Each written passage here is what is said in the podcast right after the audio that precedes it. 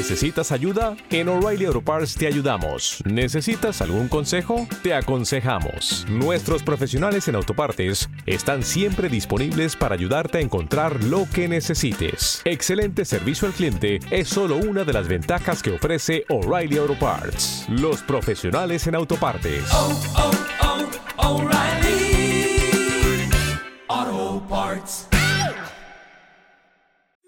Los cuentos de la Casa de la Bruja, tu podcast semanal de relatos de misterio, ciencia ficción y terror.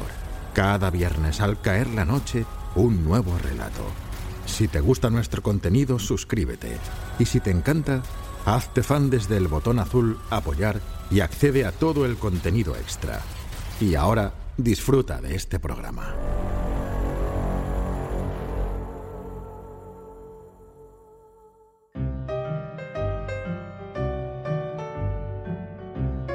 Según Vasily Kandinsky, el arte va más allá de su tiempo y lleva parte del futuro. Este es un concepto fácil de entender si pensáis en cómo los artistas del pasado consiguen dejar su huella y obsesionar a las personas con su obra o su persona años o siglos más tarde. Y por eso hoy quiero recomendar Bloom.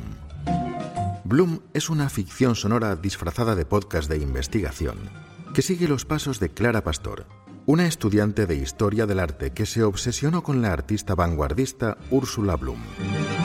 Cinco años después será Emma Castillo, una periodista que descubre el caso y se interesa por el mismo, quien viaje a Suiza para seguir los pasos de Emma y dar con ella, o no. Podéis escuchar Bloom, la ficción sonora escrita y dirigida por Manuel Bartual y Carmen Pacheco y producida por El Extraordinario en vuestra plataforma de audio favorita.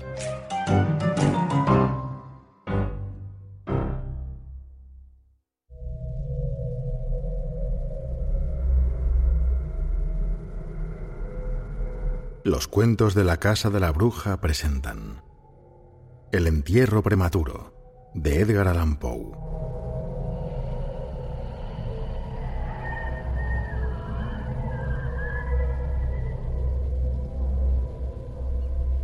Hay ciertos temas de interés absorbente, pero demasiado horribles para ser objeto de una obra de ficción.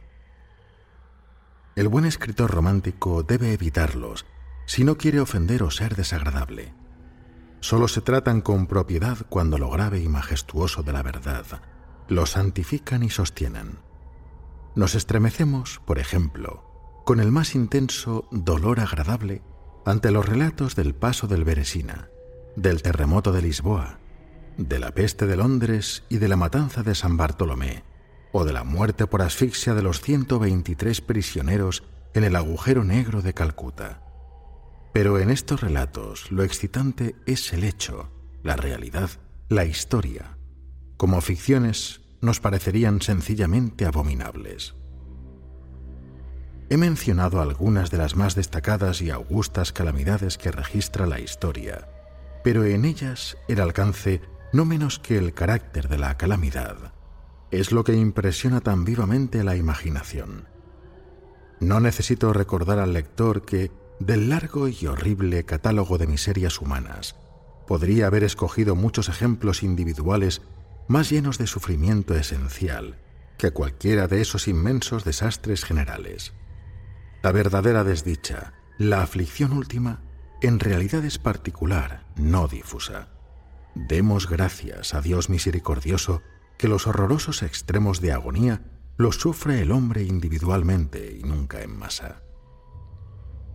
Ser enterrado vivo es, sin ningún género de duda, el más terrorífico extremo que jamás haya caído en suerte a un simple mortal.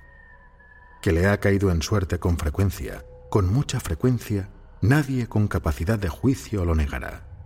Los límites que separan la vida de la muerte son, en el mejor de los casos, borrosos e indefinidos.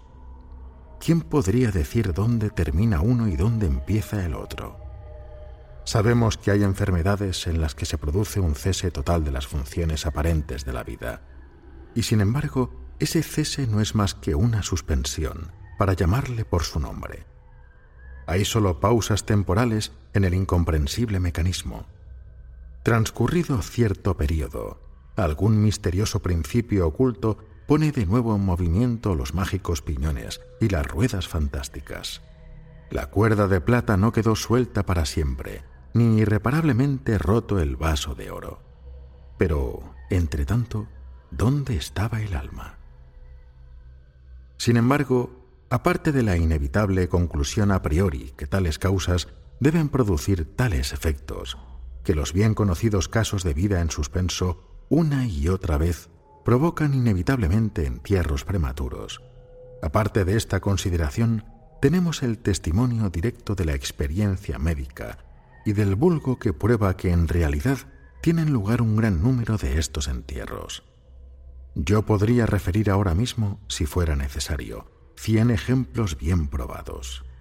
Uno de características muy asombrosas y cuyas circunstancias igual quedan aún vivas en la memoria de algunos de mis lectores, ocurrió no hace mucho en la vecina ciudad de Baltimore, donde causó una conmoción penosa, intensa y muy extendida. La esposa de uno de los más respetables ciudadanos, abogado eminente y miembro del Congreso, fue atacada por una repentina e inexplicable enfermedad que burló el ingenio de los médicos. Después de padecer mucho murió, o se supone que murió. Nadie sospechó, y en realidad no había motivos para hacerlo, que no estaba verdaderamente muerta. Presentaba todas las apariencias comunes de la muerte. El rostro tenía el habitual contorno contraído y sumiso. Los labios mostraban la habitual palidez marmórea. Los ojos no tenían brillo. Faltaba el calor. Cesaron las pulsaciones. Durante tres días el cuerpo estuvo sin enterrar y en ese tiempo adquirió una rigidez pétrea. Resumiendo, se adelantó el funeral por el rápido avance de lo que se supuso era descomposición. La dama fue depositada en la cripta familiar que permaneció cerrada durante los tres años siguientes. Al expirar ese plazo, se abrió para recibir un sarcófago, pero, ay, qué terrible choque esperaba al marido cuando abrió personalmente la puerta. Al empujar los portones, un objeto vestido de blanco cayó rechinando en sus brazos. Era el esqueleto de su mujer con la mortaja puesta. Una cuidadosa investigación mostró la evidencia de que ella había revivido a los dos días de ser sepultada, que sus luchas dentro del ataúd habían provocado la caída de éste desde una repisa o nicho al suelo, y al romperse el féretro pudo salir de él. Apareció vacía una lámpara que accidentalmente se había dejado llena de aceite dentro de la tumba. Pudo, no obstante, haberse consumido por evaporación en los peldaños superiores de la escalera que descendía a la espantosa cripta había un... ¿Te está gustando este episodio?